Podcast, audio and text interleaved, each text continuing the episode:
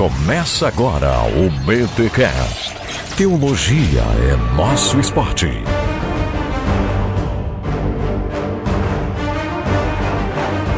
Muito bem, muito bem, muito bem. Começa mais um BT Cash de número 186. Eu sou o Rodrigo Bibo e no programa de hoje a gente vai falar sobre o apocalipse que já aconteceu. Ou não, sei lá. Apocalipse sempre me deixa com interrogações. Aqui é o Mac e preterismo parcial não é tempo verbal. tá bom. é que foi muito técnico, Mac. Aí a gente acha que entendeu, vê se entendeu mesmo. E... É que o pessoal não entende nem de português que dá de escatologia, pois né? é, rapaz. Eu, eu sou desses. Eu confesso que pretérito imperfeito, imperfeito, eu passei. Agora, não pede para explicar. Eu passei. Importante é que o boletim veio aprovado, então. Aprovado. é isso aí. Eu sou o Thiago Titilo e quanto mais o tempo passa, mais distante estamos dos eventos do apocalipse.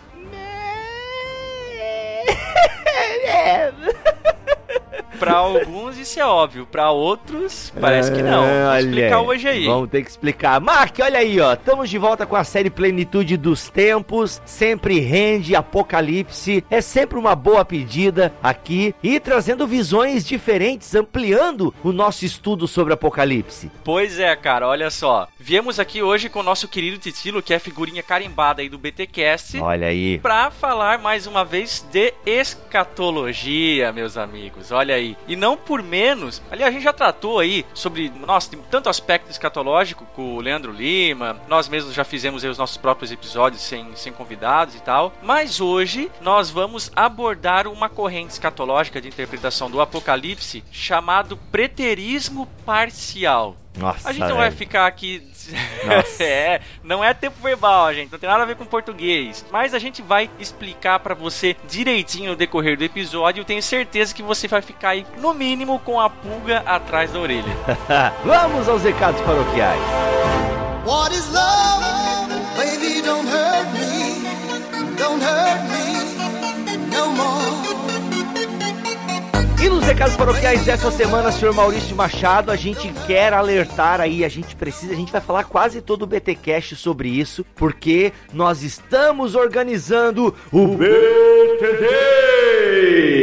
Olha aí, cara, quem diria depois de anos, eu nem lembro quanto tempo já faz que fizemos o primeiro. Uns seis. Sei lá, tô chutando, seis anos tem o Bibotalk, né? Faz uns três então, vai.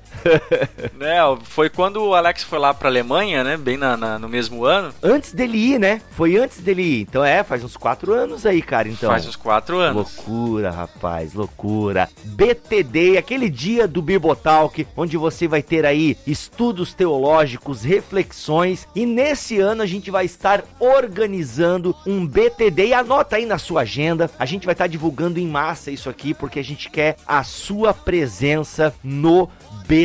Então, anota aí dias 3 e 4 de junho, de junho, 3 e 4 de junho, aqui em Joinville, Santa Catarina. A gente vai estar organizando este evento ali na igreja onde eu congrego, na igreja do Evangelho Eterno, ok? E quem vai estar conosco? Quem vai estar conosco, Maurício Machado? O Agenor Duque. Não, não fale. não. que maldade. Só que a versão crente dele, Isso, né? é, o Agenor Duque é a versão teológica e crente, né? Esse mesmo, Tiago Titilo, vai estar com a gente no BTD falando sobre escatologia para a vida. Olha aí, tu vai dar conta, né, Tiago? Não vai decepcionar, né? Como é que vai ser isso aí? Com a graça de Deus, vamos sim. E acredito que vai ser muito bacana. Porque assim, a ideia, né, Mark, a gente, quando tava pensando nesse tema, porque a gente até defende isso aqui no Bibotal, que a escatologia não é só aquela doutrina que vai falar das coisas futuras. E não, é, inclusive no episódio de hoje a gente vai ver que ela fala de coisa passada, né? e a gente vai ver o quê? Que tem coisas práticas, né? Que a escatologia, ela pode influenciar muito a maneira com que eu vivo para Jesus nos dias de hoje. Sim, é, Bibo, é, é que assim, né? Escatologia, na verdade, muito tema teológico, as pessoas olham para eles e vê pouca aplicação prática, como já, tu já bem disse. E a ideia é justamente de fazer um BTD focado numa, num aspecto mais prático, principalmente da escatologia, né? que é um tema aí com tantos viés, com tantos problemas para resolver, com tantas especulações. E não, a gente vai trazer o Titilo aqui para Joinville no BTD justamente para tentar clarear um pouco esse assunto na mente do, dos ouvintes, dos participantes do, do, BTD e fazer com que eles possam trazer para a vida deles aí aspectos práticos da escatologia. Olha, então anota, a gente vai trazer ainda mais detalhes para você deste evento, ok? Mas já anota na sua agenda aí, já pode comprar passagem de avião, ver o seu hotel aqui, ok? Ah não, o hotel espera a gente passar o endereço do evento para você ver um hotel mais perto. Mas a gente vai passar todos esses dados ao longo aí dos programas, mais dias 3 e 4 de junho, aqui em Joinville, Santa Catarina, o BTD. Então é uma realização aí do Bibotalk da Igreja do Evangelho Eterno. Beleza, gente? Então anota aí na sua agenda porque o BTD será fantástico.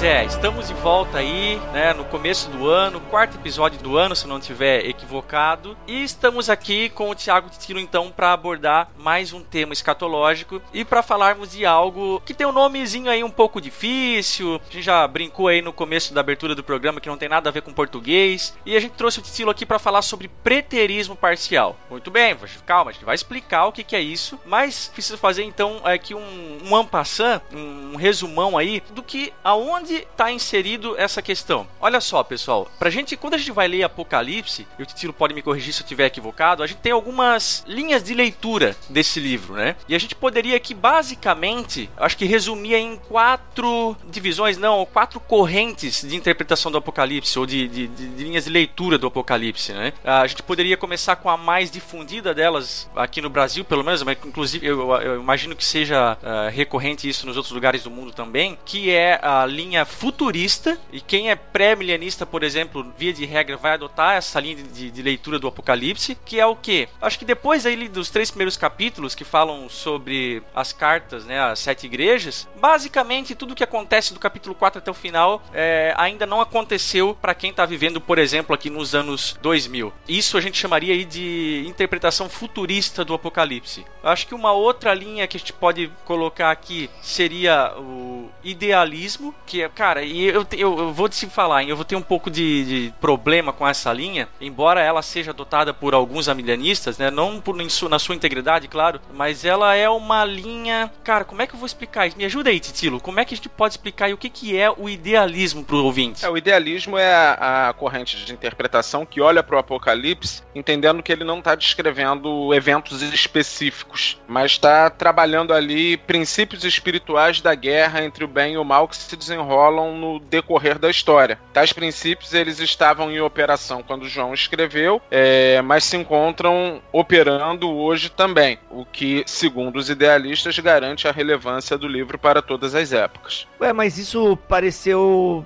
a maioria das interpretações não tem essa visão também? É que uma coisa é você tirar princípios, né? Aplicações, né? Aplicações, né? Eu, eu por hum. exemplo, eu tô pregando um texto sobre o Apocalipse. Eu entendo dentro de uma linha preterista que a gente já vai ver o que é. Algo que ocorreu já lá no passado. Contudo, tem aplicabilidade para hoje. Quando eu tô pregando, a igreja precisa é, receber a palavra de Deus como algo aplicável às suas vidas. E a gente aplica. Mas é diferente de entender que o livro livro foi escrito com esse viés, falando, na verdade, de princípios da guerra entre o bem e o mal que se desenrola durante todo o decorrer da história. Como se essa fosse a intenção principal do autor, isso, né? Isso. É claro, não é que no, no fim das contas a gente encontra isso, a vitória da igreja, a vitória do, do senhorio de Cristo sobre as forças do mal. Não é que isso não existe no Apocalipse, mas é diferente de, de dizer que essa tenha sido a intenção principal do autor. Porque a luta luta do bem contra o mal, sendo bem maniqueísta aqui, ela acontece e está acontecendo. Isso vocês não negam, né? Não, claro que não. Não, não, claro. O autor ele escreve sem essa preocupação. É como se ele escrevesse um romance atemporal, digamos assim. Algo atemporal. Hum, entendi.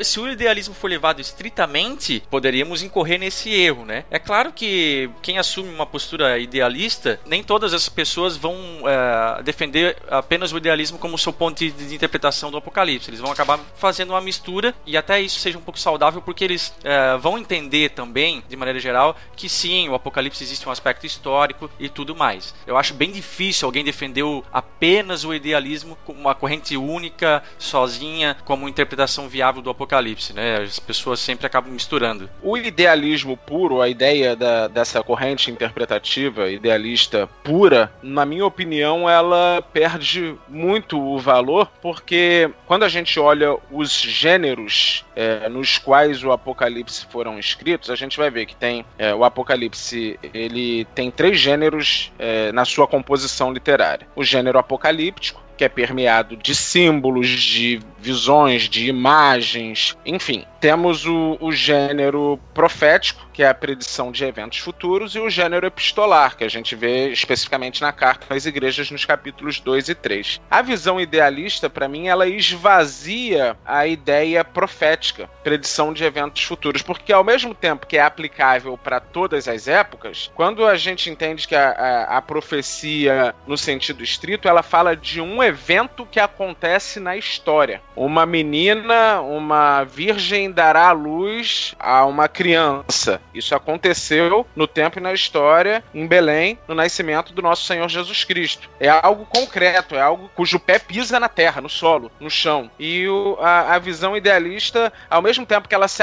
ela abrange e se aplica a qualquer momento, ela esvazia esse sentido profético de algo que acontece em determinada época, tempo com hora marcada temporada.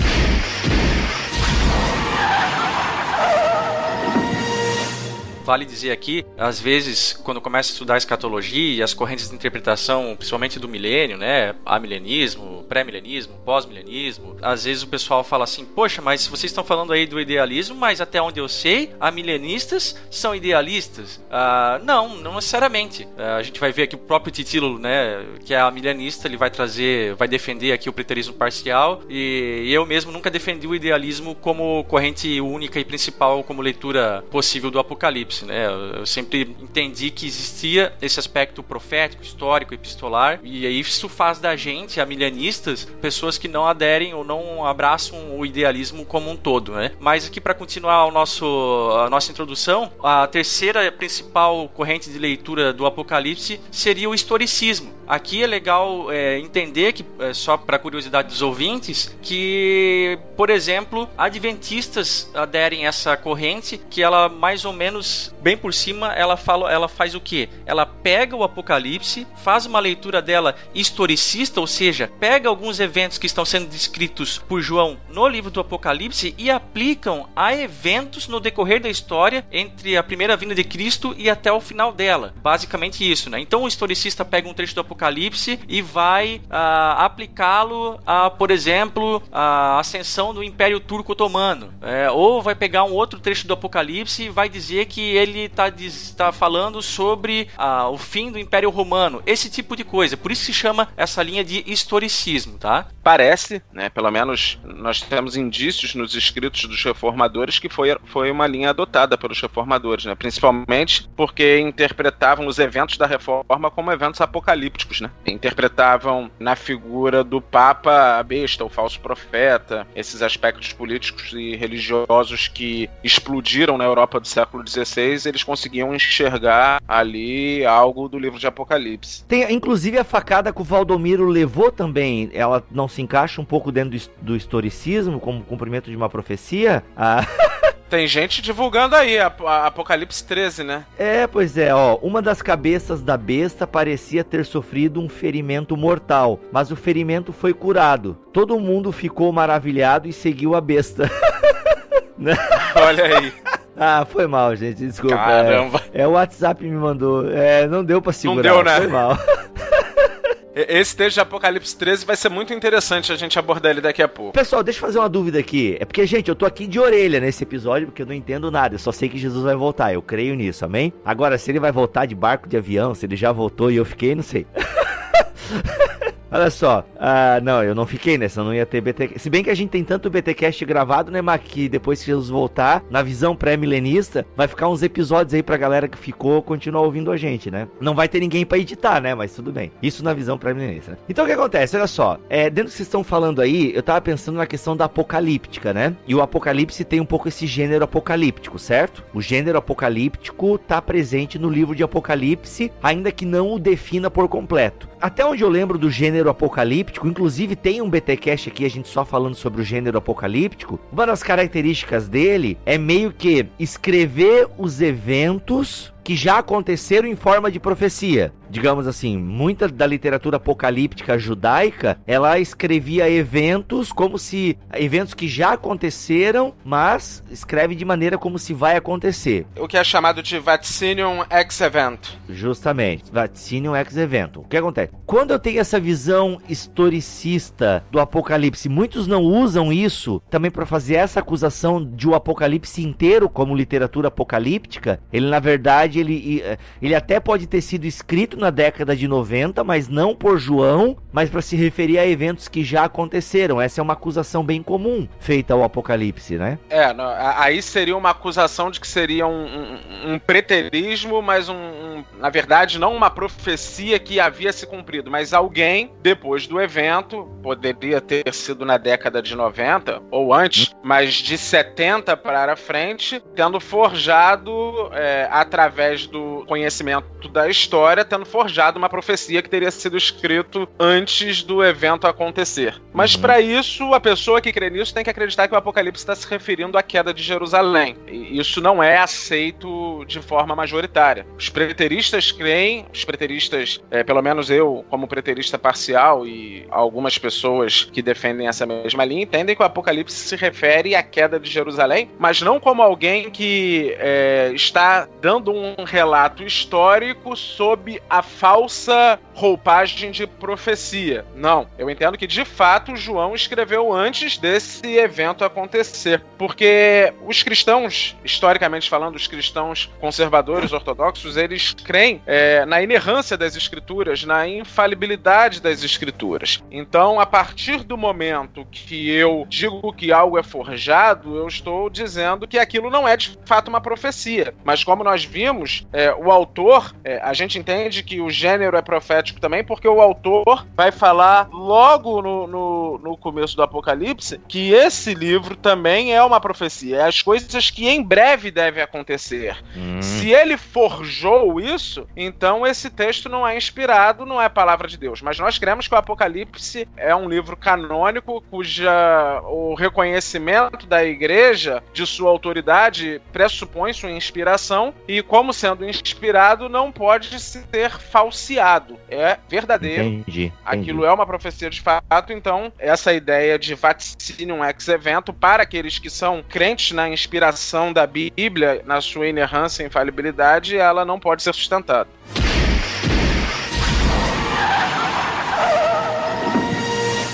Então explica aí o que, é o teu preterismo. Bem, se o teu é preterismo parcial, é porque o historicismo seria um preterismo total, é isso? Não, nada a ver. O historicismo, ele acredita... Num desenvolvimento da parada, né? O apocalipse, uhum. ele tá se cumprindo. Ele já... Algumas partes já se cumpriram no decorrer da história, outras estão se cumprindo e uhum. tentam encaixar, enxergar no apocalipse uma descrição dos principais eventos da história ah, é, da igreja. Sim. Mas os pentecostais, então, eles são uma mistura disso também, né? Porque, ah, subiu o novo Papa, ele já encontra um versículo lá. Obama foi presidente e tá aqui, ó. A Rússia saiu não sei da onde, tá aqui, ó. Ezequiel, não sei o quê. Os pentecostais têm um pouco disso também. Historicismo Entendi. misturado com futurismo. Eu vou apresentar o preterismo, em especial o preterismo parcial, mas me permitam fazer uma crítica, claro que respeitosa, às outras escolas para que os nossos ouvintes possam entender por que eu adoto o preterismo. E antes de você fazer a sua crítica, Tiago, é porque eu confesso que essas nomenclaturas elas me são confusas. Porque tá, tu tá falando que o historicismo, ele olha o Apocalipse e vai encaixando textos do Apocalipse com acontecimentos históricos. Ok. E o, o, futurismo também faz isso. Mas aí,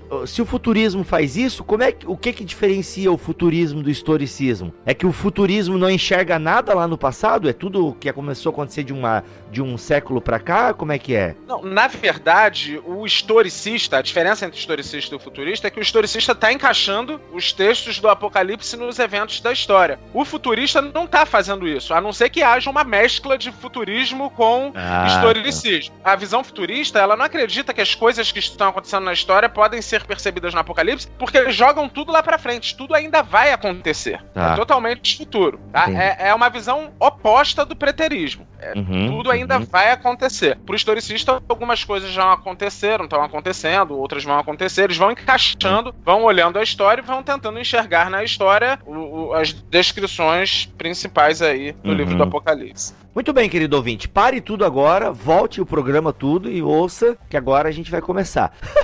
que agora essa introdução é necessária, essa introdução, porque eu mesmo confesso que eu tenho que ir devagar, senão eu me embrulho todo e só fico no Maranata, hora vem Senhor Jesus.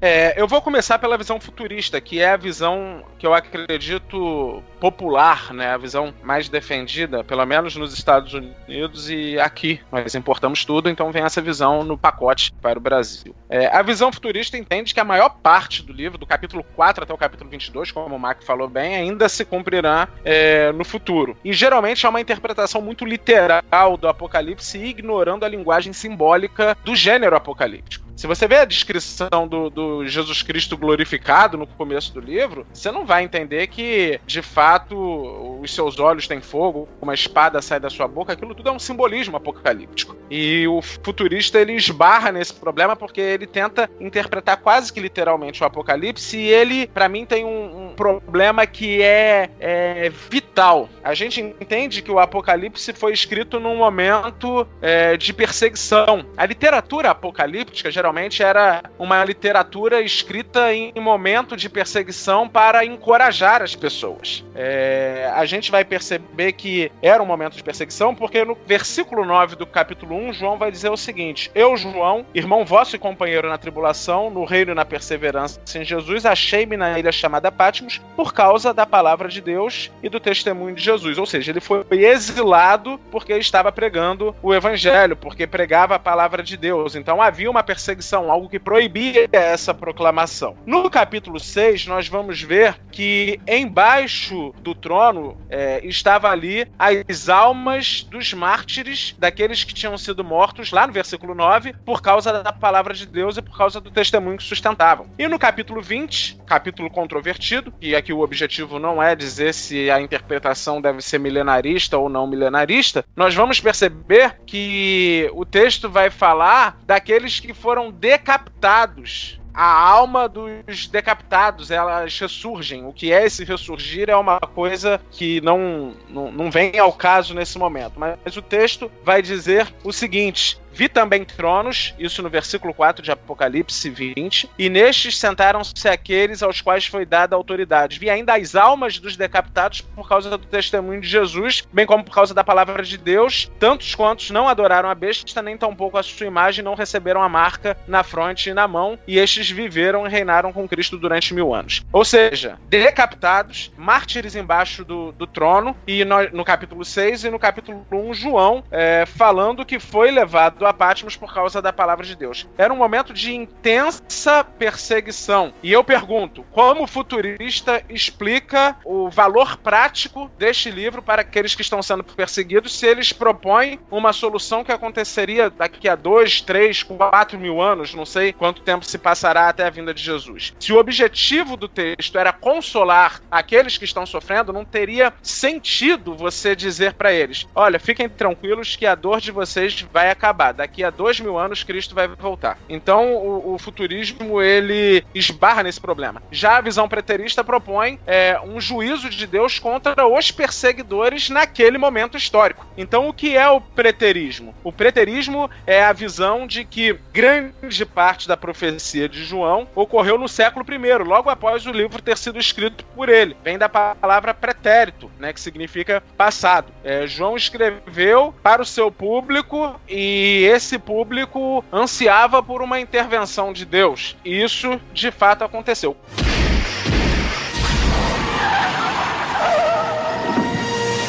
Quando João escreveu, na década de 60, nós vamos chegar nessa questão da, da datação. Mas para o preterista, tendo sido o Apocalipse escrito em um momento de perseguição, no primeiro século só teríamos duas possibilidades. Ou na década de 60, durante a perseguição de Nero, ou na década de 90, durante a perseguição de Domiciano. E aí nós encontramos um problema para jogar na década de 90, porque o livro do Apocalipse ele traz alguns registros de demarcação marcadores temporais que falam da iminência do que vai é, acontecer nesta profecia. Logo no versículo 1, nós vemos revelação de Jesus Cristo que Deus lhe deu para mostrar aos seus servos as coisas que em breve devem acontecer. Se o texto foi escrito durante o reinado de Domiciano, esse em breve não encontraria um acontecimento, um cumprimento profético, é, senão talvez no século IV, com a queda de Roma. Existem preteristas que defendem que a profecia de Apocalipse Apocalipse se cumpre na queda de Roma, mas ainda assim nós temos aí uma distância de quatro séculos, então não é em breve, ou então na vinda, na parousia, na vinda final de Jesus Cristo é, no final dos tempos, e que levaria aí dois milênios ou mais. Então nós teríamos um problema para encaixar este livro na década de 90, porque o cumprimento, é, se ele foi escrito nesta década, o cumprimento não poderia ser em breve. Quando nós entendemos que foi escrito na década de 60, o cumprimento seria em breve. Seria é, na Guerra Judaico-Romana. E essa palavra em breve, é, Titilo, no grego ela significa. Ela tem alguma coisa assim que é em breve mesmo, conforme a gente entende no português, tipo, daqui a algum tempo já é em breve, vai acontecer logo? Ou essa palavra grega ela não pode dar margem para um. Não, esse em breve aqui não, quer, não é na nossa perspectiva, como a gente entende no português, que é algo que vai acontecer logo, mas é algo que pode ter um tempo indeterminado e tal, mas que vai acontecer. Então, Será?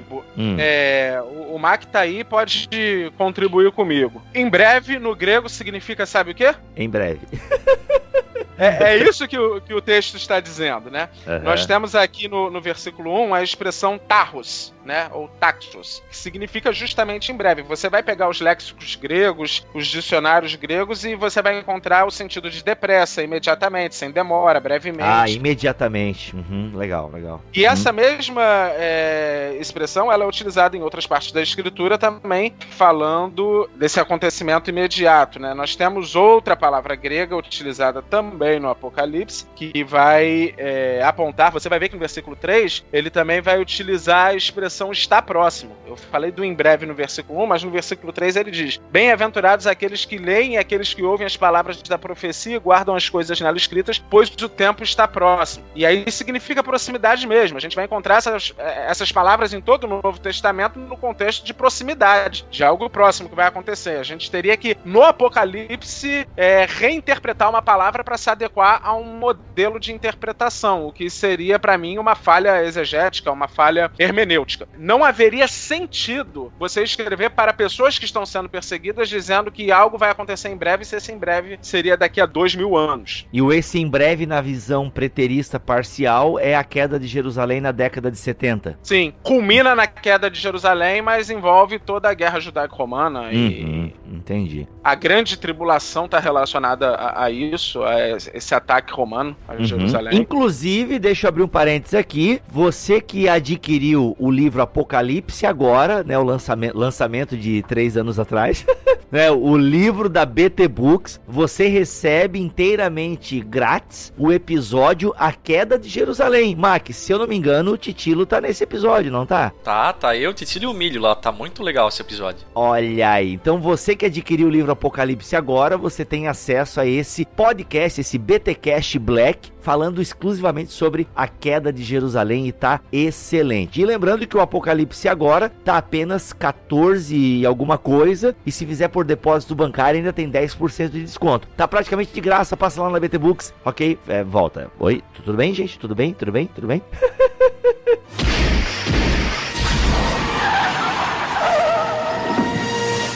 eu fiz a crítica à, à visão futurista, né? A visão Sim. historicista, eu acho que ela nem tem muita validade no meio acadêmico. Ela não é adotada no meio acadêmico porque ela permite você encaixar qualquer coisa de acordo com a sua conveniência. Você olha para a história, você não gosta do Donald Trump, você diz que ele é o anticristo. Mas se você não gostava do Obama, o Obama é que é a besta. Então não, não, não existe elementos para você é, trabalhar dentro do, do historicismo, elementos confiáveis. Então o historicismo, eu acredito que seja uma visão que já seja descartável, no sentido de que não, pelo menos academicamente, não é aceito. O futurismo ele perde muito por conta de não propor conforto para os ouvintes, ouvintes não, para os leitores do Apocalipse. Os primários, né? Uhum. Isso, isso. Os leitores originais, isso. O idealismo, a visão idealista, são tudo correntes hermenêuticas, né? O idealismo ele é vago, porque ao mesmo tempo que ele é, se refere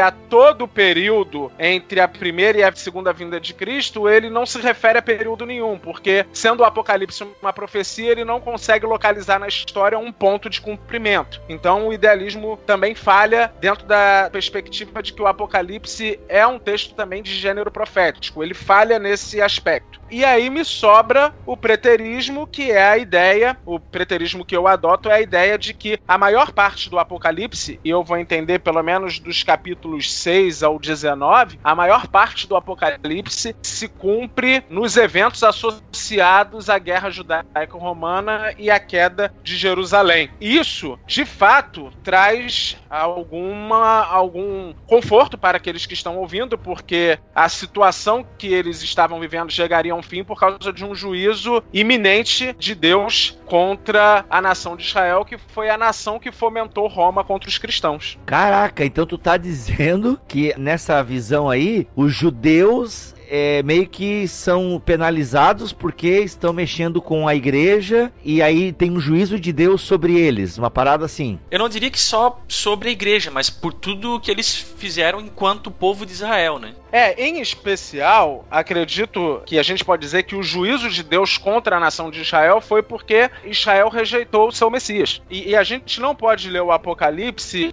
divorciado do sermão apocalíptico de Jesus. A gente vai ver no sermão apocalíptico que Jesus vai dizer o seguinte, no capítulo 24, versículo 34: Em verdade vos digo que não passará esta geração sem que tudo isto aconteça. Sem que tudo isto aconteça se refere a tudo o que Jesus falou até aquele momento. Então, a gente vai ver a partir do versículo 36 em diante, Jesus vai começar a falar da sua parousia final, da sua vinda no final dos tempos. Até porque ele está respondendo a duas perguntas. Quando acontecerão estas coisas, que os discípulos mostram as construções do templo para Jesus, e Jesus vai dizer: Eu, em verdade, eu vos digo que não ficará pedra sobre pedra disso que não seja derrubado. Aí os discípulos perguntam: Mas quando acontecerá estas coisas e que sinal haverá da tua vinda e do final dos tempos? Então são duas perguntas: quando estas coisas acontecerão e quais são os sinais da vinda de Cristo e do final dos tempos. Ele responde em duas etapas. Até o versículo 34 de Mateus 24, ele está falando somente respondendo a primeira pergunta dos discípulos. E a partir do versículo 36, ele passa a responder a segunda pergunta dos discípulos. E a gente vai ver que Jesus, quando ele diz que esta geração não passará, é muito interessante porque, biblicamente falando, uma geração ela tem a duração de 40 anos. O sermão de Jesus Cristo foi pregado na década de 30.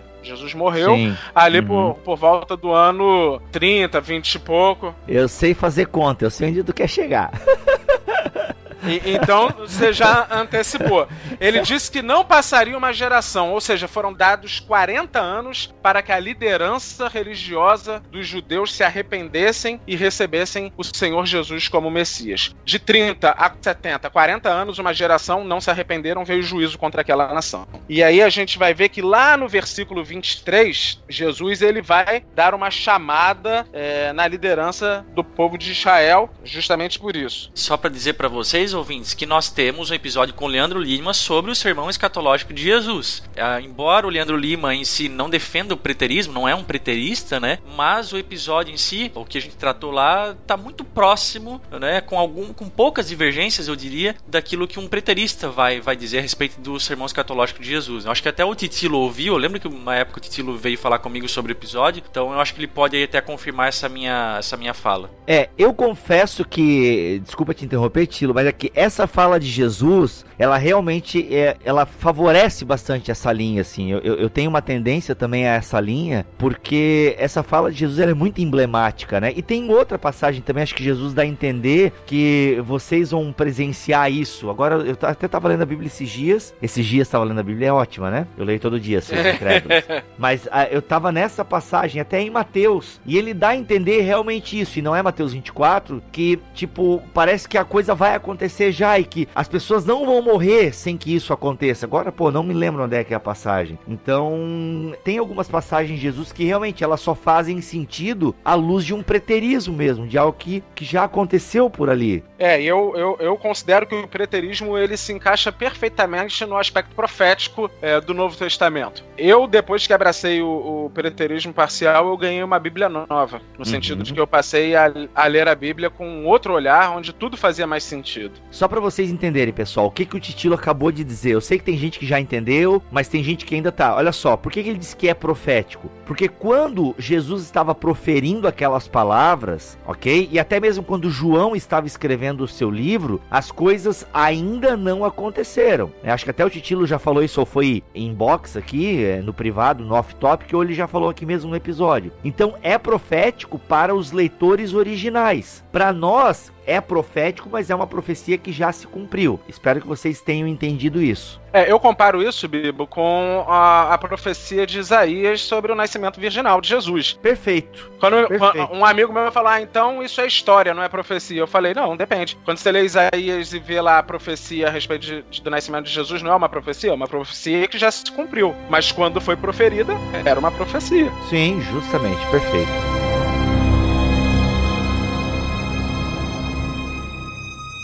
Thank you.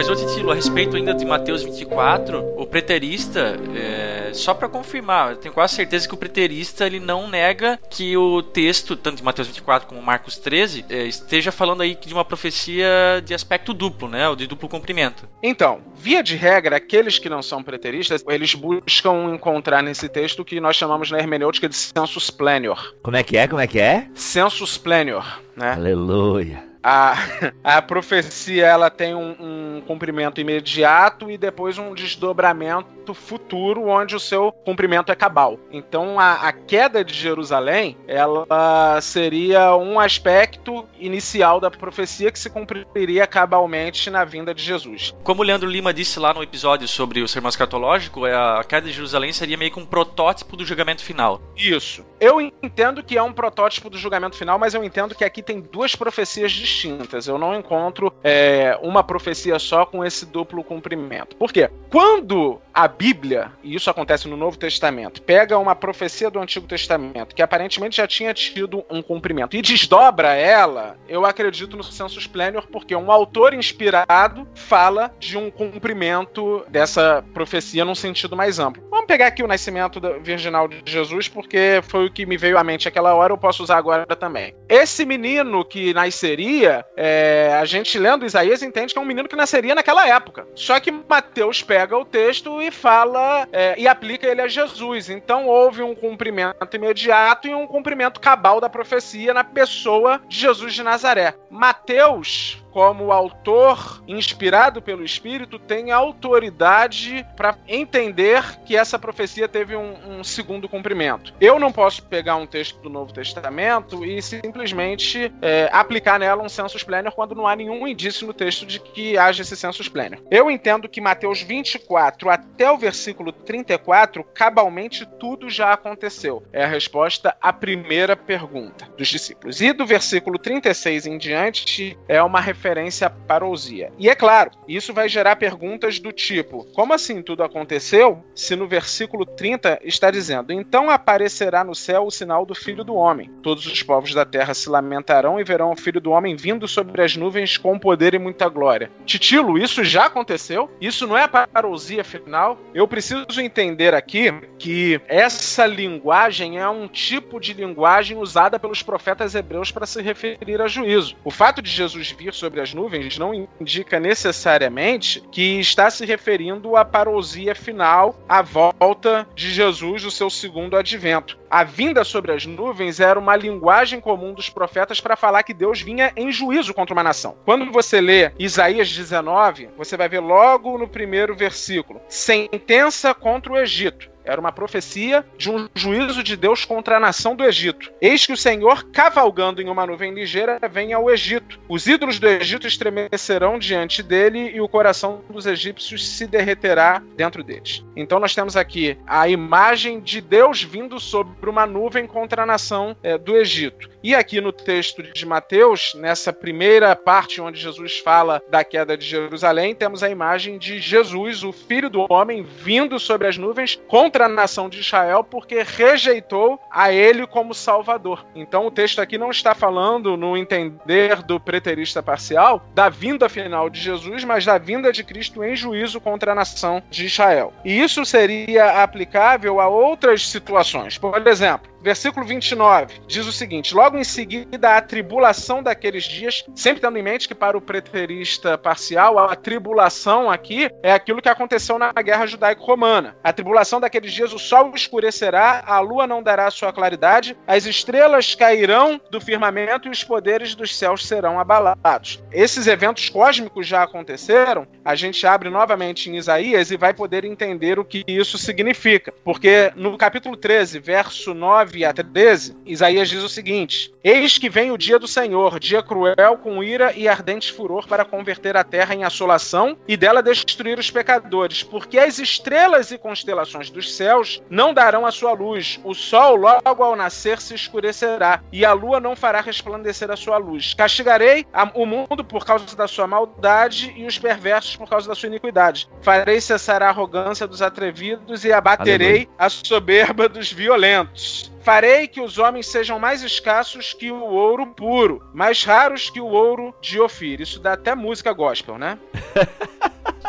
Portanto, farei Farei estremecer os céus e a terra será sacudida do lugar por causa da ira do Senhor dos Exércitos e por causa do dia do seu ardente furor. Há um furor aqui do Senhor relacionado à Babilônia. Nós temos aqui é, a imagem de Deus abatendo a Babilônia, uma grande nação. Então, sempre que uma grande nação é abatida, nós temos essas imagens cósmicas, como aqui em Isaías diz: as estrelas e constelações. Hiperbólicas, né? Sim, sim. E simbólicas, né? Hiperbólicas e simbólicas. As estrelas e constelações do céu não darão a sua luz. Quer dizer que aquela nação que era um luzeiro, era uma grande nação, foi abatida. E é isso que o texto de Mateus está dizendo, porque não teria sentido Jesus como um profeta hebreu que era, Messias, mas profeta, profeta, sacerdote, rei, não teria sentido ele como profeta proferir uma profecia, uma pregação profética sem usar a linguagem comum dos profetas hebreus. Isso aqui é naturalmente uma linguagem falando da queda de Jerusalém, como Isaías usa a mesma linguagem para se referir à queda da Babilônia. Babilônia. Loucura. Calma, ouvinte, calma, respira um pouquinho. Se quiser dar um pause, dá um pause, entendeu? Vai ouvir aí um outro podcast de cultura pop. Não, não desiste da gente. Fica... é bem convincente, cara. Ouvindo tu falar assim, é, realmente é bem convincente. Eu curto a ideia do, como é que é o Census Planner, né? Mas eu vejo que faz muito sentido mesmo.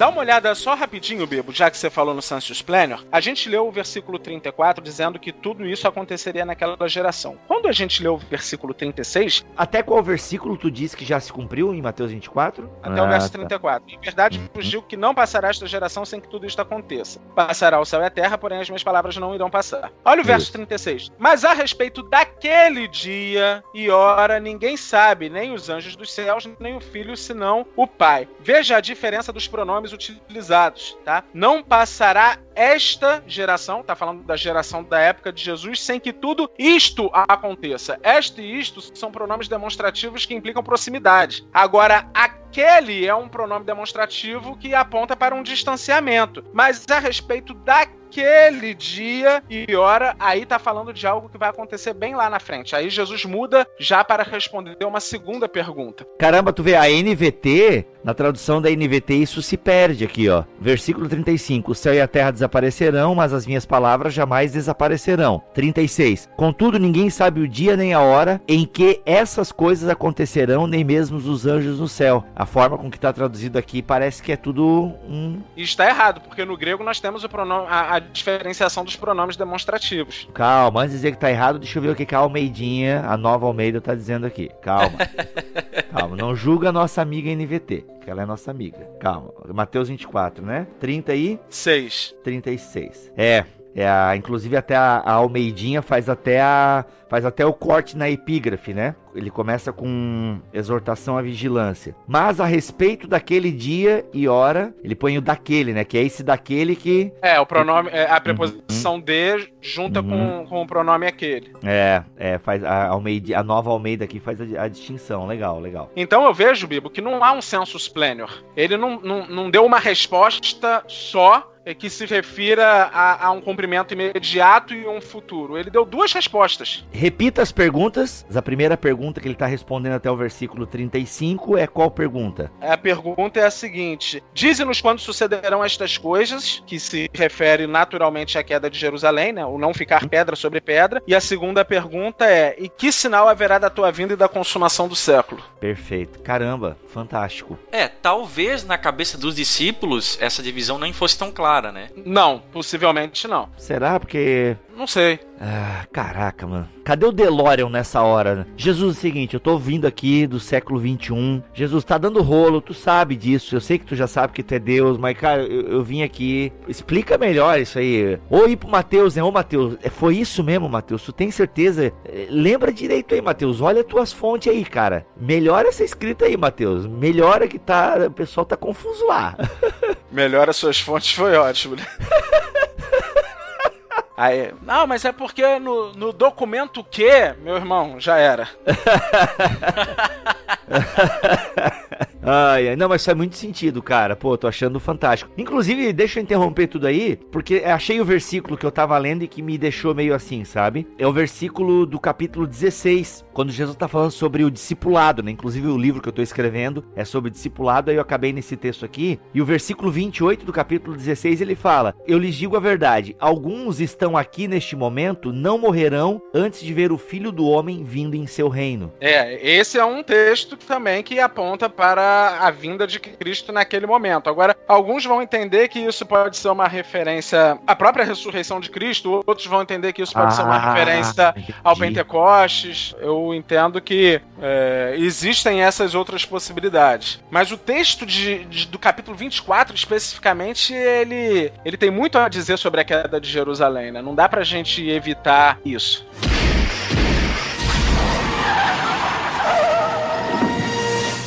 Tá bom, gente, temos aí praticamente quase uma hora de, de conversa, mas Titilo, é, vamos aqui pra gente até caminhar, não pro final, mas pra gente, vamos falar de preterismo parcial, ok, já entendi que é preterismo parcial porque é, é parcial, parcialmente é, as coisas já se cumpriram, mas tem a questão futurista não é desprezada, certo? Vocês não dizem que tudo já se cumpriu. Okay? Não, é diferente do preterismo total, que uhum. eles acreditam que a, a, a vinda de Jesus em no ano 70 já consumou todas as coisas. Sim. Não há mais uma parousia final, uma vinda de Cristo. E, a, e, o preterismo total ele foge do cristianismo histórico, porque os credos cristãos desde sempre falam daquele que voltará para julgar os vivos e os mortos e tal. Sim. E ele é incompatível com textos bíblicos que afirmam claramente essa vinda final do juízo, onde todos comparecerão diante do grande tribunal celestial. É, e se no futurismo a galera que leu o Apocalipse não tinha esperança, nesse histórico historicismo aí, a gente fica sem esperança, né? É, fica uma, fica uma história sem fim, né? Meio estranho, bem estranho. O total é bem estranho. Mas o parcial tem feito sentido até então na tua exposição. Mas vamos olhar pro Apocalipse agora, Titilo, porque tu fez algumas afirmações fortes, né? Aliás, o preterismo em si, é parcial, ele, ele é chocante, né? Porque a maioria de nós evangélicos, a gente olha pro Apocalipse e a gente o quê? Coisas que vão acontecer, certo? Não, vai acontecer, o Apocalipse ainda vai acontecer ou para muitos, né, está acontecendo, o chip que tá aí, o Brexit. Eu vi gente até enfiando o apocalipse agora nesse negócio que aconteceu na Europa ali com o Brexit, não sei o que. Então a pessoa fica fazendo esses encaixes. Mas então a gente tem sempre essa visão, assim, mas o preterismo não. Não, isso já aconteceu, né? O miolo de Apocalipse praticamente então já aconteceu. Isso é muito assustador para nós, né? Mateus 24,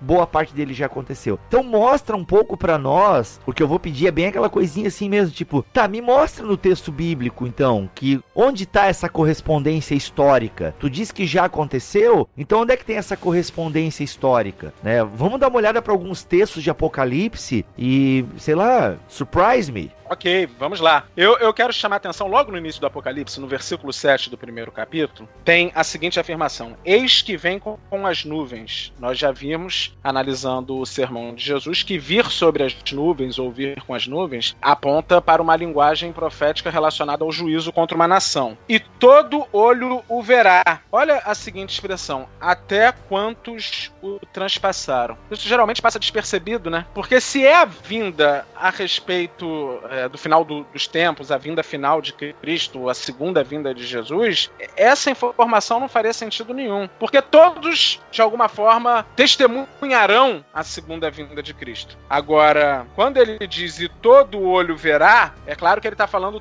olho, dentro do entendimento preterista, todo olho daqueles que presenciarem o evento. E aí ele vai qualificar isso com até quantos o transpassaram, no sentido de que esta vinda vai ocorrer enquanto a liderança religiosa que condenou Jesus à morte ou que entregou Jesus a, a Roma para ser condenado à morte, é, enquanto essa liderança estiver viva, até quantos o transpassaram. E todas as tribos da terra, e é bom que a gente entenda aqui que terra não se refere ao mundo todo, é todas as tribos de Israel, as tribos da terra da Palestina. Qual que é o versículo mesmo? Lembra aí qual que é? Desculpa, eu peguei a Bíblia. Versículo 7. Entendi. E todas as tribos da terra se lamentarão sobre ele, certamente. Amém. Então, esse versículo ele fala do tema do Apocalipse. É a vinda de Jesus em juízo contra Jerusalém, contra a liderança que o transpassou, que o condenou à morte, e contra as tribos do povo de Israel. Caraca, mano. Esse é o tema do Apocalipse descrito no capítulo 7. Como nós cremos na inerrância das escrituras, isso não pode ter sido escrito depois, não pode ser um vaticínio ex evento. Então deve ter sido escrito antes. E eu tenho evidências de que Apocalipse foi escrito antes da queda de Jerusalém. Eu tenho algumas, algumas hum. evidências sólidas. Primeiro eu quero apresentar evidências externas, né? O que a patrística ou o que o pessoal disse a respeito da datação do Apocalipse, porque nós temos uma, uma informação de Irineu que é muito valorizada, mas talvez ela não seja tão bem interpretada. Irineu foi discípulo de Policarpo. Policarpo foi discípulo de João. Policarpo era bispo da cidade de Esmirna. Esmirna era uma das cidades destinatárias do Apocalipse. Uma das cartas às igrejas era a igreja de Esmirna. Então esse testemunho tem um peso muito grande. Irineu vai dizer em Contra Heresias, livro 5, capítulo 30, parágrafo 3, o seguinte: Se o seu nome, o nome do anticristo, no caso, que o contexto está falando do anticristo, se o seu nome tivesse que ser proclamado no nosso tempo, já teria sido manifestado pelo vidente do Apocalipse Apocalipse, porque não faz muito tempo que ele foi visto. E sim, próximo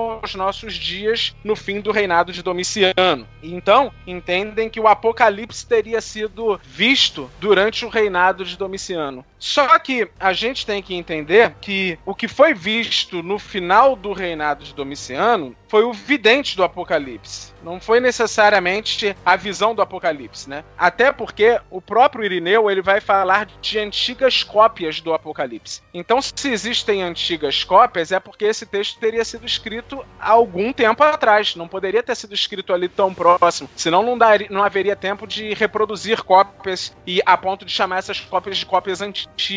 Isso, para mim, joga o texto mais para trás, mais para a época de Nero. E o que Irineu teria dito é, seria que o vidente do Apocalipse teria sido visto durante o reinado de Domiciano. Ele teria sobrevivido até essa época, uma vez que ele, no entender meu, como preterista parcial, ele foi para Patmos durante o reinado de Nero, lá escreveu o Apocalipse. Quando Nero morreu, e aí veio Galba, Otto e Vitélio, que ficaram pouco tempo como imperadores, né? Um se seguiu ao outro, mas os três juntos não chegaram um ano e meio. Com a morte de Nero, aqueles que estavam exilados e tal foram libertados. Então, é, João possivelmente foi para Éfeso, onde ele morreu, e viveu até a época de Domiciano. Não quer dizer que o texto tenha sido escrito na época de Domiciano.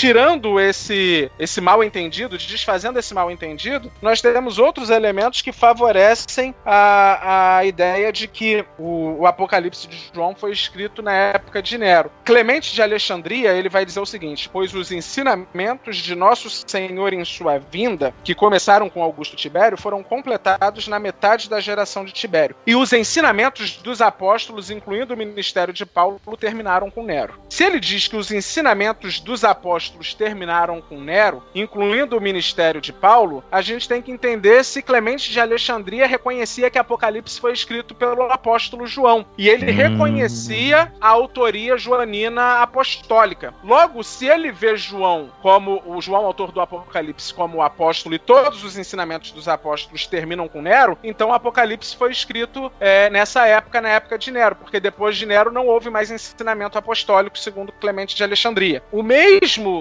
Clemente de Alexandria, ele vai dizer o seguinte: após a morte do tirano, e a gente vai perceber que tirano é uma referência a Nero, porque Apolônio de Tiana se refere a Nero como tirano, e, e enfim, há elementos para que nós entendemos Nero como o tirano e não Domiciano. Né? Clemente de Alexandria vai dizer o seguinte: após a morte do tirano, o apóstolo João retirou-se de Patmos para Éfeso. Então, concorda com o que eu falei anteriormente. Nero morre, e aí aqueles que estão exilados são postos em liberdade. E por isso isso que depois ele é visto na época do reinado de Domiciano. Tertuliano também vai dizer que o banimento de João se deu quando da perseguição que levou Pedro e Paulo à morte. Sabemos que Pedro e Paulo morreram na década de 60 durante a perseguição de Nero aos cristãos em Roma. Outras evidências externas que supostamente favoreceriam a uma época de Domiciano, elas têm respostas adequadas que mostram que não são, não devem ser entendidas necessariamente como uma autoria no final do primeiro século. Digo isso porque o argumento comum é o seguinte: na época de Nero a perseguição foi local, foi em Roma. Na época de Domiciano foi uma perseguição ampla. Houve aquela imposição do culto imperial. Domiciano exigia ser chamado Dominus et Deus, Senhor e Deus, e por causa disso houve a grande perseguição contra os cristãos que se recusaram a reconhecer o imperador como uma divindade, a prestar culto e oferecer sacrifícios ao imperador, e por isso houve a perseguição descrita no livro de Apocalipse que motivou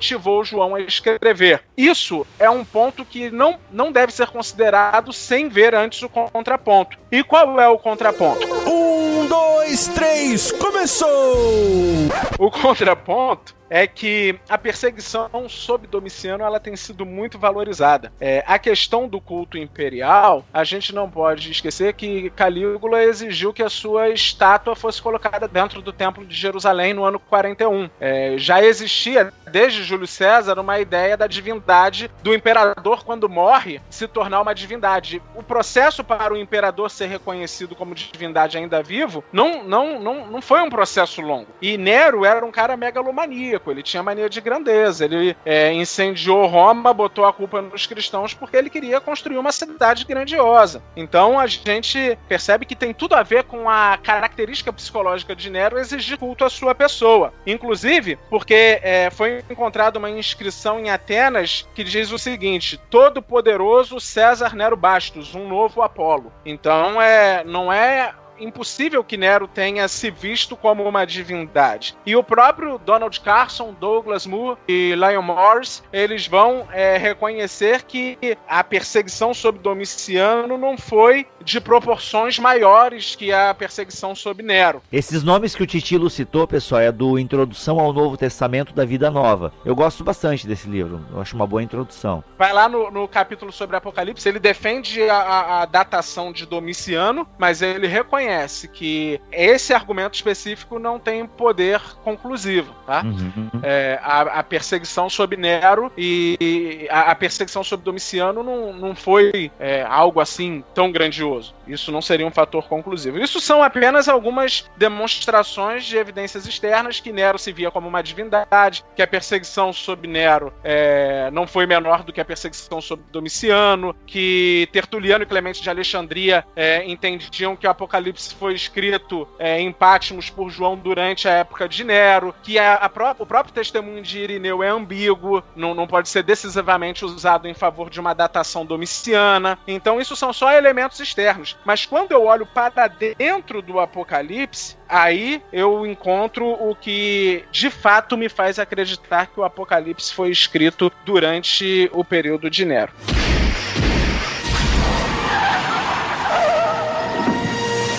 Agora eu quero ver as evidências internas. O que, que o livro de Apocalipse nos diz que corrobora com essa visão preterista? Então, no capítulo 11, nós vemos que o templo ainda está de pé. O templo foi destruído em 70. Se o templo ainda está de pé, o texto só pode ter sido escrito antes é, da queda de Jerusalém. Foi é, registrado o seguinte, né? O texto de Apocalipse 11, 1 diz o seguinte: Foi-me dado um caniço semelhante a uma vara e também me foi dito: Dispõe-te e mede o santuário de Deus, o seu seu altar, e os que nele adoram. Mas deixa de parte o ato exterior do santuário e não o meças, porque foi ele dado aos gentios. Estes, por 42 meses, calcarão aos pés da cidade santa. Tenho aqui algumas evidências além do próprio templo estar de pé. Primeiro, só o fato de no Apocalipse é, não ter nenhuma referência à destruição do templo, embora fosse um argumento baseado no silêncio, é, seria muito improvável que um texto escrito depois do ano 70 não, não fizesse referência a, a isso como um juízo de Deus, sendo que foi um fator tão marcante, tão importante. Mas além de não dizer que o templo está destruído, ele diz que o templo está de pé. Há uma afirmação positiva da presença do templo. E interessante quando nós observamos a seguinte parte do versículo 2, que diz o seguinte: Pois ele foi dado aos gentios, eles pisarão a cidade santa durante 42 meses. Agora, em Lucas 21, 24, nós temos a seguinte afirmação dos lábios de Jesus: Jerusalém será pisada pelos gentios até que o tempo deles se cumpra. A expressão é praticamente a mesma. Quando a gente vai para o grego, a, a, a oração, tanto em Apocalipse quanto em Lucas, é praticamente a mesma mesma, é, as expressões. É claro que é uma referência ao mesmo evento. E Jesus estava se referindo à queda de Jerusalém quando disse que ela seria pisada pelos gentios. Logo, quando João diz que os gentios pisarão a cidade santa por 42 meses, é, esses 42 meses se refere ao tempo deles, que Jesus se referiu, até que o tempo deles se cumpra. É uma referência ao mesmo evento. Somado a isso, nós temos a informação de que eles pisariam a cidade santa durante 42 meses. É o que João diz aqui no versículo 2 do capítulo 11. 42 meses equivale a 3 anos e meio, ou 1260 dias, e indica justamente o período da Guerra Judaico-Romana, que foi da primavera do ano 67 até agosto do ano 70. E deixa eu dizer para ti quantas pessoas sobreviveram então à queda de Jerusalém. 144 mil, é isso? É, é, esse é um outro texto que depois a gente pode dar uma olhada.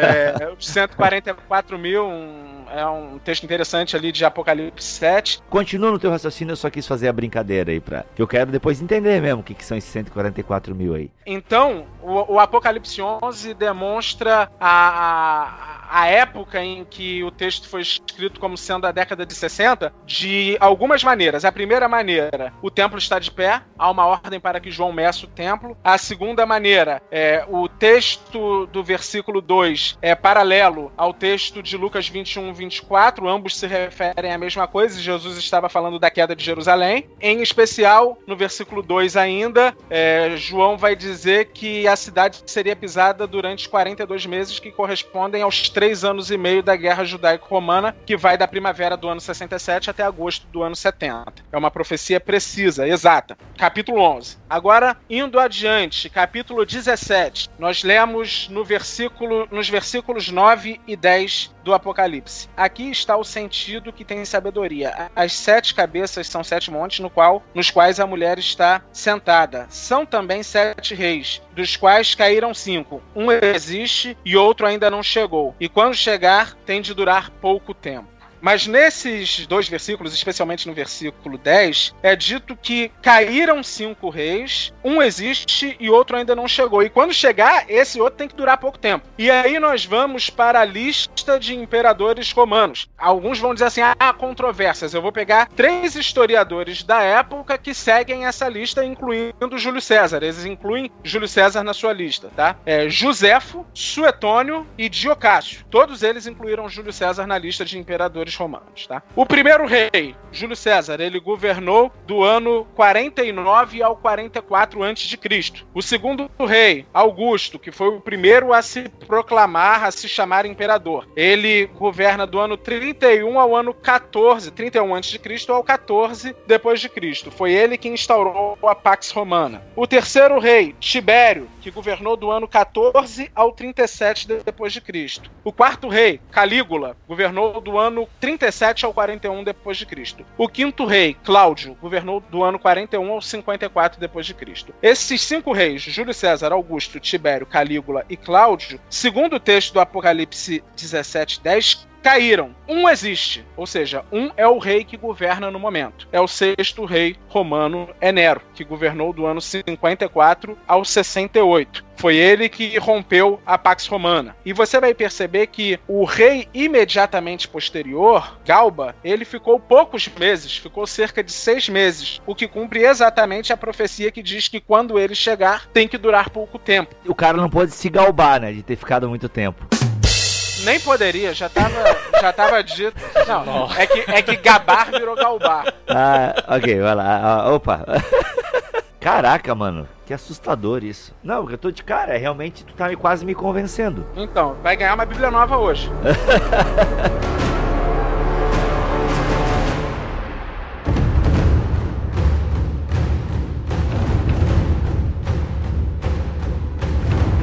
Galba, Otto e Vitélio juntos, esses três reis ficaram apenas 18 meses, entre o ano 68 e 69 depois de Cristo. No ano 69 entra Vespasiano, que é o rei que ficou no ano 69 e 70 e levou adiante o, o processo que culminou na queda de Jerusalém. Então, é claro, os futuristas vão dizer que João está falando de reis futuros. É interessante que o tempo presente do verbo é utilizado, né? Um existe, enfim, para mim ele estava falando do, de algo que ele estava vivenciando. Até porque, como eu disse, se o texto fosse totalmente futurista, não tinha aplicabilidade pastoral para os destinatários do, do Apocalipse, os primeiros destinatários, né, os destinatários originais do Apocalipse. Então eu vejo aqui com muita clareza é, uma afirmação do autor da época que ele está escrevendo. Ele está escrevendo durante o reinado de Nero. É, ele teve que escrever até o ano 68, porque depois do ano 68, é, Nero morre e aí assume Galba depois Otto, depois Vitélio, então já não seria mais esse o período no qual João escreveu. Mas isso ainda não é tudo acerca das evidências de que foi escrito durante o reinado de Nero. E aí eu vou lá para o Apocalipse 13. O Apocalipse 13, ele é um texto muito interessante, inclusive tem sido aplicado ao Valdemiro Santiago. É a versão historicista aqui, né, mano? É a versão historicista. É, mas, preteristicamente falando, nós vamos ver aqui a figura de duas bestas. Uma que emerge do mar e outra que emerge da terra. A besta que emerge do mar, ela é Roma. Até porque de onde João estava, em Patmos... Olha aí, os católicos, eu sabia. Eu sabia que os católicos estão aqui, ó. é que é assim que o pessoal faz, né? então, vocês estão falando da besta que emerge do mar aí, mas o... saiu uma notícia aí essa semana que o Valdemiro não estava saindo, entrando no mar aí, ou saindo do mar junto com o filho, enfim, quase morreu afogado lá. Olha aí. Olha aí. tá fechando a profecia, cara. Eu acho que assim... E ele já tomou a facada, hein? Foi dado como Isso. morto, voltou. Valdemiro cumprindo as profecias do Apocalipse. Caramba, é a besta que sai do mar, velho. Fechou. Pra mim, lacrou. Lacrou aqui Apocalipse 13. Ai, gente, é brincadeira. A gente. Não, a gente não ama o Valdomiro. Como ser humano, né? Também não é, odeia, né? Também não odeia, é. A gente, a gente não gosta da teologia dele, vamos lá. Mas ele é um ser humano, carente da graça, como nós. Enfim, continua, Titilo. Não é o Valdomiro aqui, tá, gente? Pelo amor de Deus. É, a, a, brincadeira é bacana, mas já aconteceu o Apocalipse 13 aqui. Bom, e a Mulher e o Dragão? Eu, quero, eu queria saber a Mulher e o Dragão. Tu vem com o Apocalipse 13, mas eu queria a Mulher e o Dragão, cara. ah, a gente não chegou nem no, no 7 lá, tu só tá me enrolando. Vai lá, mas continua o teu raciocínio aí, tô brincando. João aqui fala de duas bestas. Uma que emerge do mar e é Roma, natural realmente é Roma, e outra que emerge da terra. A gente já viu que terra no Apocalipse é a terra da Palestina. Então ele está falando do poder político de Roma e do poder religioso de Israel, é, no capítulo 13. Mas especificamente, nós vamos ver no versículo 18 a seguinte afirmação: Aqui está a sabedoria. Aquele que tem entendimento, calcule o número da besta, pois é número de homem. Ora, esse número é 666. Bem, Apocalipse 13, 18, ele vai falar que o número da besta é o número 666. E a gente sabe que existe um equivalente numérico da ortografia hebraica, do alfabeto hebraico. Que é a cabala. Isso tu vai me ensinar a cabala hebraica agora, é isso? É quase, quase uma cabala, mas não chega ai, tanto. Ai, ai. O nome Nero César, né, o Neron Kaiser, ele preenche esse número 666 porque a letra correspondente ao nosso N tem o valor numérico de 50. A correspondente ao nosso R tem o valor numérico de 200. A correspondente ao nosso W tem o valor número 6 e a correspondente ao nosso N, nós já falamos, é o, o 50. Então, nós temos aqui 300 6 na expressão que equivale ao nome Nero. Da onde que é o W? Eu não entendi o W, da onde tu tirou o W. NRWN são as letras que correspondem às, às consoantes hebraicas do nome Nero, tá? Ah, entendi. N-R-W-N, Neron. Então, somando essas letras, nós temos o número 306. E a, as letras correspondentes a César seriam Q, S e R no nosso alfabeto. Seriam as letras correspondentes ao alfabeto hebraico. Q tem o número, o valor numérico 100, o S o valor numérico 60 e o R o valor numérico 200, que seria 360. Somado aos 306, nós temos aí 660 1966, que é o número da besta, e é claro, isso aponta para a figura de Nero, imperador romano. Ai, cara, ô Mac, é isso mesmo, Mac? Eu tô acreditando nessas coisas do Titilo aí. Não, cara, eu já li bastante coisa so sobre isso e faz sentido. Nem todo mundo concorda, mas faz sentido. Eu tô apresentando o ponto de vista preterista e não vou apresentar o, a objeção. deixa, deixa, deixa que os outros objetem. Ai, ai, ai. Antônio Neto, se estiver ouvindo, ajuda a gente.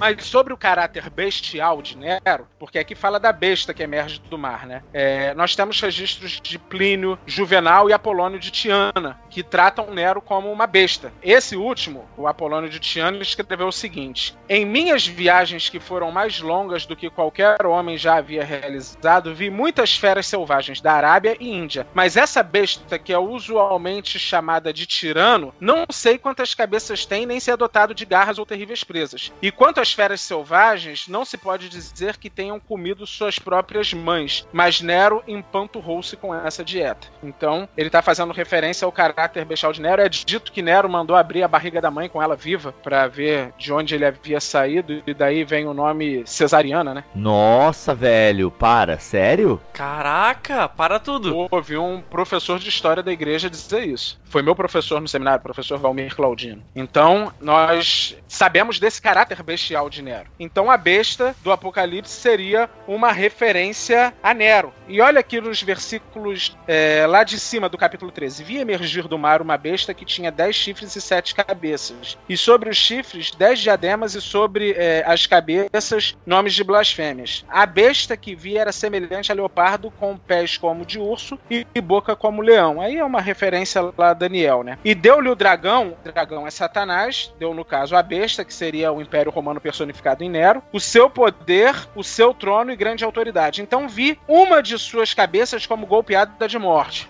Olha aí, ó. Mas essa ferida mortal foi curada, e toda a terra se maravilhou seguindo a besta. E adoraram o dragão, porque deu autoridade à besta. Também adoraram a besta, dizendo: Quem é semelhante à besta? Quem pode pelejar contra ela? Foi-lhe dado uma boca que proferia arrogâncias e blasfêmias, e autoridades para agir 42 meses, e abriu a boca em blasfêmias contra Deus para lhe difamar o nome e difamar o tabernáculo, a saber, os que habitam no céu. Foi-lhe dado também que pelejasse contra os santos e os vencesse. Deu-lhes ainda autoridade sobre cada tribo, povo, língua e nação, e adorá-la-ão todos os que habitam sobre a terra, aqueles cujos nomes não foram escritos no livro da vida do Cordeiro, que foi morto desde antes da fundação do mundo. Aí a gente pode perceber alguns dados bem interessantes nessa, nessa passagem. O primeiro é essa ideia da besta. É, é, ser ferida de morte e depois ela é, ser curada e a terra se maravilhar. Quando a gente olha historicamente para esse período, a gente observa esses dados se cumprindo especificamente naquela época tá? Por que que eu digo isso? Vai me dizer que Nero se machucou, foi curado e foi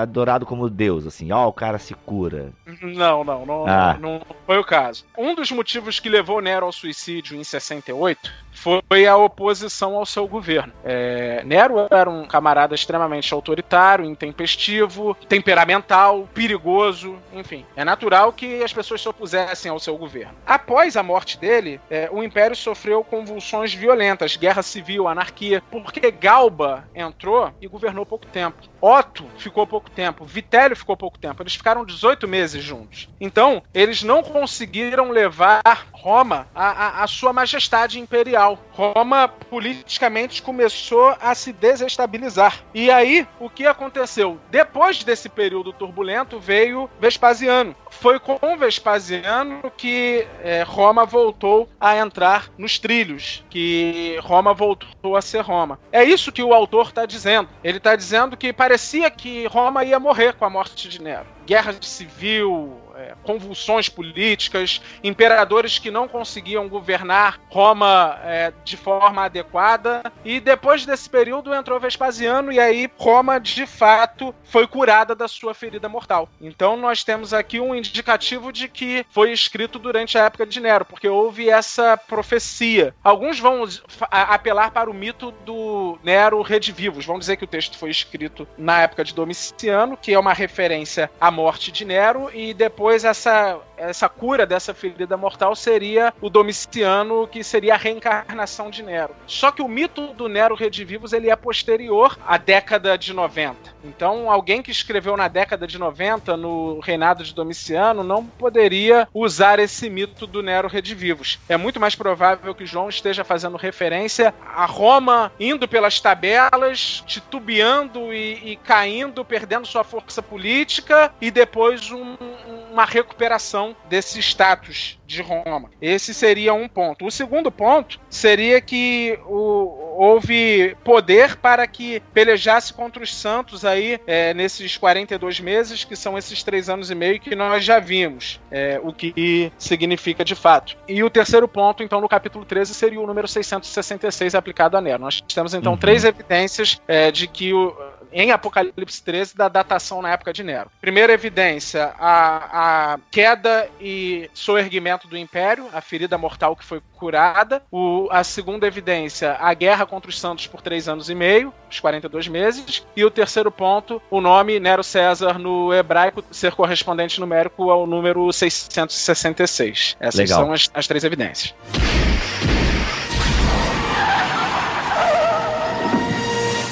Gente, ó, já passou de uma hora e meia de programa. O Mac disse que eu sempre erro, né? Quando eu faço essas previsões durante a gravação. Mas eu imagino que já passou aí uma hora e meia de programa, cabeças explodindo. E, Thiago, eu imagino que para cada capítulo do Apocalipse a gente consegue ter esse elemento histórico sendo comprovado e tal, dentro dessa visão preterista, né? Inclusive a gente falou aí dos 144 mil, da Mulher e do Dragão, a gente vai deixar para um próximo episódio. Mas, Thiago, eu acho que tem uma coisa aqui que a gente tem que falar, pra gente encerrar encerrar o programa, é a queda da Babilônia, que ela é muito utilizada, né, hoje em dia e tal, pelos futuristas. Eu acho que seria interessante a gente, pelo menos, fazer uma análise dessa queda da Babilônia. O que, que tu acha? É interessante a gente saber que figuras são essas no Apocalipse. Quem é a, a, a meretriz embriagada com sangue dos mártires? Quem é a Babilônia? A besta, nós já vimos que é Roma, personificada especificamente na figura de Nero. A, algumas pessoas pensam que porque no capítulo 17 a mulher está assentada sobre as sete colinas de Roma, ela é Roma, mas a gente tem que entender que o Apocalipse tem como foco a queda de Jerusalém, o juízo de Deus sobre a nação que rejeitou o seu Messias. Há um conluio entre Jerusalém e Roma, ok? Hum. É, foi.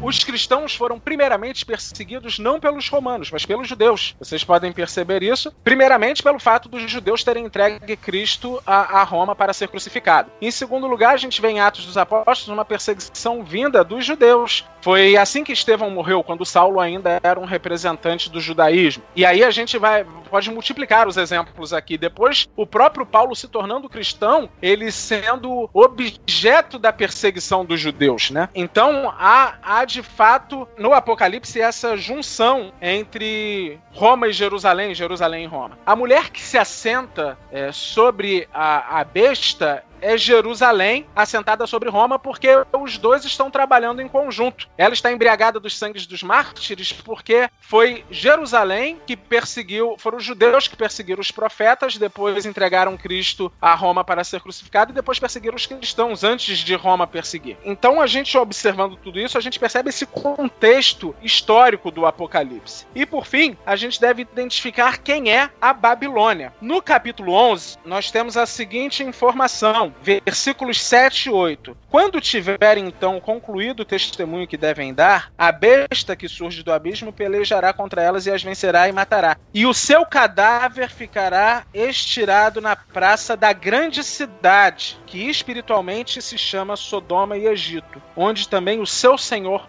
foi crucificado. A grande cidade que é chamada em outras partes de Babilônia, ou a Grande Babilônia, no Apocalipse, esta grande cidade foi onde o Senhor foi crucificado. Então, esta grande cidade, esta Babilônia, não é Roma, como alguns entendem. É Jerusalém, a cidade que entregou Cristo à morte. E a gente pode perceber isso também da seguinte forma: Roma não pode ser adúltera. Ela nunca foi esposa do Senhor, como ela seria adúltera? Foi Jerusalém que assassinou os profetas e santos. Então, o texto, e como a gente viu no capítulo 11 aí, no verso 8, é, a grande cidade é Jerusalém. Então, o contexto da queda da Babilônia é o contexto da destruição de Jerusalém. Quando o Apocalipse fala lá pro final, no capítulo 18, sobre a queda da Babilônia, ele está falando sobre a destruição de Jerusalém. É, Jerusalém rejeita Jesus como Messias e isso, dentro do aspecto legal, constitui adultério, tá? Por que, que a Babilônia é uma prostituta? Por que, que a Babilônia está assentada, já que ela é a mulher meretriz, a prostituta, por que, que ela está assentada sobre a besta, sobre Roma? Por que é esse conluio? Porque no Antigo Testamento, o adultério é, espiritual era considerado quando o povo judeu é, não reconhecia o seu senhor e ia. Idolatria é adultério, né? Uhum. Isso. E no Apocalipse, o contexto é que o povo judeu, ou, ou pelo menos a liderança religiosa do povo, a nação como um todo, não reconheceu o seu senhor. Isso corresponde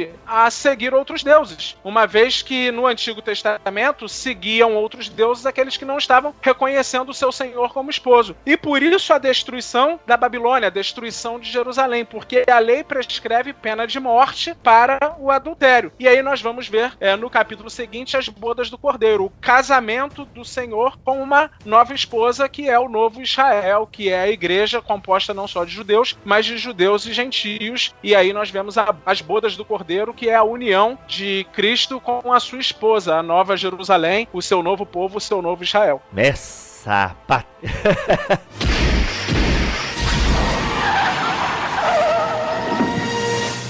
Titilo, qual comentário bíblico segue essa linha assim? Porque, cara, eu agora até me interessei, fiquei curioso de ler realmente o Apocalipse nessa perspectiva. Me, me refresca aqui, Titilo, até qual capítulo vocês defendem que já aconteceu? Eu entendo que até o capítulo 19. No capítulo 20, eu, como a milenista, entendo que nós estamos vivendo esse milênio e eu entendo, eu sou um preterista que foge do padrão de Greg Bunsen, Kenneth Gentry e tantos outros. Eu entendo que os capítulos 20 21 e 22 se referem ao porvir, à, à consumação escatológica. Eles entendem que João utiliza figuras da consumação escatológica para falar da presente realidade da igreja. A, a ah. igreja é esse, na verdade, vivencia já esse novo céu e nova terra, essa realidade do já. Caraca, aí não tem fim, aí não tem fim o mundo para esses caras? É tipo. Não tem, porque eles entendem que o Apocalipse 20 fala desse fim. Ah, o, entendi. O Apocalipse 20 fala do milênio, no final do Apocalipse 20 fala do julgamento julgamento do trono branco e tal, e é o fim. É, e aí depois João retoma falando sobre a igreja, não há uma, uma ordem cronológica aí. Eu já entendo, não, que como o evento da queda de Jerusalém é um, um evento microcósmico que aponta para um evento macrocósmico do juízo, o juízo sobre Jerusalém aponta para o juízo sobre todos, o juízo final, eu entendo então que vai nessa, nessa linha o Apocalipse. Até o capítulo 19, o juízo sobre Jerusalém, capítulo 20, o milênio, e depois o porvir, que seria a consumação escatológica, depois do juízo final para todos. Vem nessa ordem: juízo sobre Jerusalém, milênio, depois do milênio, juízo sobre todos, no finalzinho do capítulo 20, e depois a esperança por vir dos crentes. Ô, oh, só me diz quem é o anticristo, então, vai, pra gente finalizar.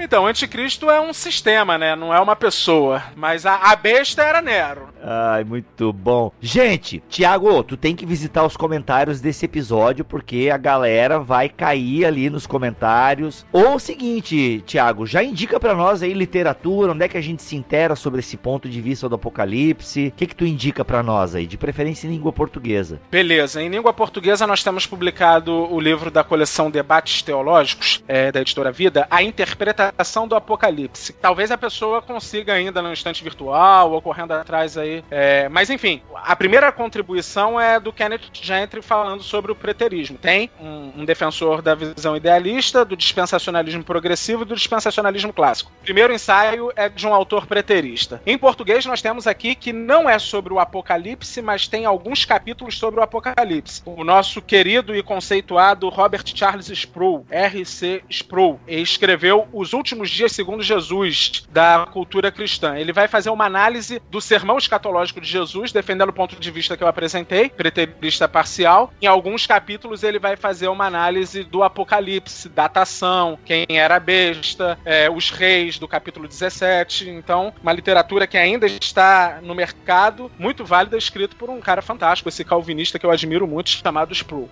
Temos aí, da editora Monergismo, uma obra do Gary DeMar, que é um, um preterista conceituadíssimo. É uma análise do Evangelho de Mateus também, do sermão escatológico. O título é Será que Jesus virá em breve? Mas tem novidade. Ainda não saiu impresso, mas a Monergismo, que é a editora do Felipe Sabino. Pós-milenista, até, né, Mark? Ele é pós-milenista, né? Pós-milenista, preterista, parcial, calvinista, gente fina, corintiano, mas a gente perdoa. É, a pessoa não pode ser completa, né? é. Enfim, tem um, um texto do Apocalipse que está sendo publicado por ele chamado Apocalipse para leigos. Você pode entender a profecia bíblica. É uma visão preterista pós-milenista. Eu não sou pós-milenista, mas é, concordo com muito da abordagem do Kenneth Gentry e a gente tem que, só para fechar o episódio, diferenciar a questão de visão escatológica de hermenêutica. A minha hermenêutica é preterista. A visão escatológica pode ser a milenista, pré-milenista, pós-milenista, dispensa dispensacionalista não, que aí já entra na, na abordagem hermenêutica. Mas a abordagem hermenêutica desse livro do Kenneth Apocalipse Apocalipse para leigos é uma abordagem preterista parcial também, saindo aí em língua portuguesa. Caramba, o dia do Senhor então é a destruição de Jerusalém? Na sua grande maioria, sim. Ah, que loucura, velho. A não ser que o contexto exija que não seja. Se o contexto evidentemente está falando da vinda de Jesus é, final, aí você vai ter que entender de acordo com o contexto. Como, por exemplo, eu falei que no, nos capítulos 21 e 22, a, a maioria dos preteristas vê veem ali é, esse novo céu e nova terra como realidades presentes já na igreja. Mas quando eu vou para Pedro e Pedro fala desse novo céu e nova terra, eu vejo que ele não está falando da igreja, ele está falando é, da consumação final da vinda de Jesus Cristo. As pessoas estão perguntando onde é que está a vinda de Jesus Cristo, a demora, ele está falando do final dos tempos. Então, é, o contexto exige que eu pegue a mesma expressão que é usada ali em Apocalipse, se Pedro a usou de uma forma, dificilmente João usaria de outra. Então eu vou ter que ver sempre a, a expressão no contexto, como ela é usada, para entender Entendi. melhor. Não, nós vamos ter que voltar nesse episódio aí, porque eu tô com várias dúvidas agora. Eu até vou dar uma lida nesse do Sproul aí, porque agora fiquei curioso. O George Led, ele, ele é de qual linha, vocês sabem? Porque eu tenho a teologia do, do Novo Testamento dele aqui. Quanto à escatologia, me parece que ele é pré-milenista histórico. Uhum. Quanto à ferramenta hermenêutica, ele não é preterista, porque tem um comentário dele de Apocalipse da Vida Nova e ele não segue um preterismo, não. Ah, entendi. Ah, que pena. Queria ler a dele.